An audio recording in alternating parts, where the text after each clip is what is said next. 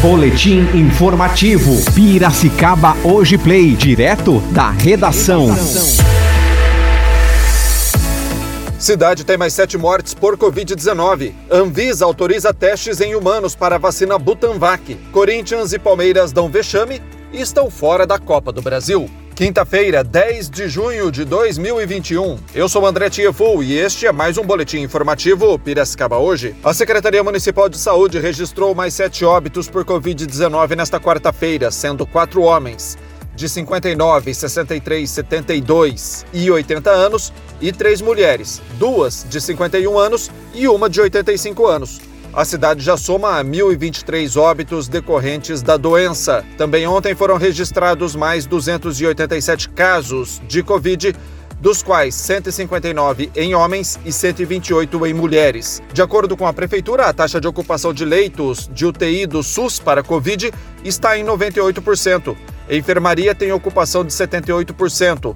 Já os leitos de UTI de hospitais particulares destinados à doença têm ocupação de 88% e de enfermaria de 72%. A Agência Nacional de Vigilância Sanitária autorizou a realização de testes em humanos para o desenvolvimento da vacina Butanvac projeto conduzido pelo Instituto Butantan. A Butanvac é um imunizante com tecnologia predominantemente nacional e que, em caso de registro, poderá ser fabricada integralmente no Brasil. A agência deu autorização condicionada à apresentação de dados complementares sobre o andamento da pesquisa. A Secretaria Municipal de Saúde começou ontem a vacinar contra a gripe, influenza H1N1 um novo grupo prioritário composto por pessoas com comorbidades e com deficiência permanente, caminhoneiros, trabalhadores portuários e de transporte coletivo, também profissionais das Forças Armadas, de Segurança e Salvamento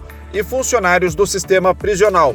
Ainda a população privada de liberdade e jovens e adolescentes sob medidas socioeducativas. A vacina contra a gripe é ofertada em todas as unidades de saúde no período da manhã, de dias úteis, das 8 da manhã ao meio-dia. Futebol: Corinthians e Palmeiras deram vexame e estão fora da Copa do Brasil.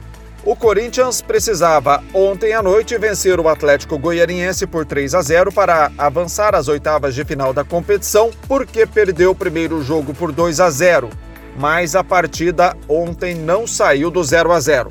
Já o Palmeiras foi eliminado pelo CRB em casa. O Alviverde jogava pelo empate, mas perdeu por 1 a 0 e a vaga na próxima fase foi disputada nos pênaltis.